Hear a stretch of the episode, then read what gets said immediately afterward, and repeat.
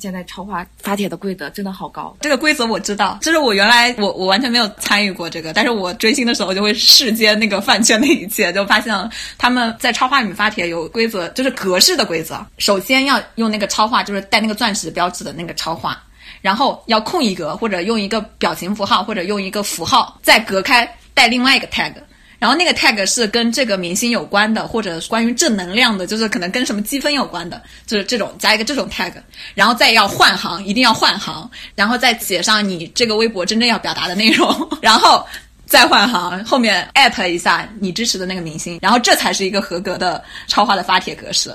这是大家都这样发，还是说只有你们家是这样发？不是，所有的明星超话都是这样要求的，对吧？而且你的微微博文案要超过十五字，然后最好要配图带等于四张。如果你加话题的话，带的太多的话也没有用，因为微就是微博这边做统计的时候，只会统计前两个话题进入阅读量。总结起来就是，超话的 tag 加表情加子话题，再加一个表情，再加一个子话题，加十五字文案，加艾特正主，再配上美图，这就是一个。合格的发帖，原来觉得为什么要这么麻烦，但我后来理解了，这是一个最高效的，呃，能赚到这个积分的一个发帖的格式，对吧？对对对。我联想到了就是小时候数学题，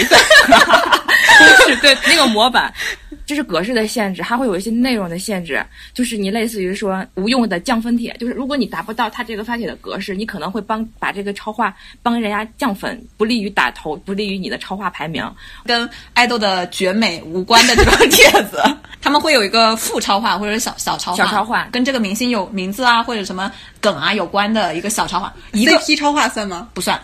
一个或者多个那种超话，就是你可以在里面发水帖，说我今天考研失败了，今天考研出分了，巴拉巴拉，就是这种骗赞的内容，就是赚积分的内容，全都是在这种副超话进行。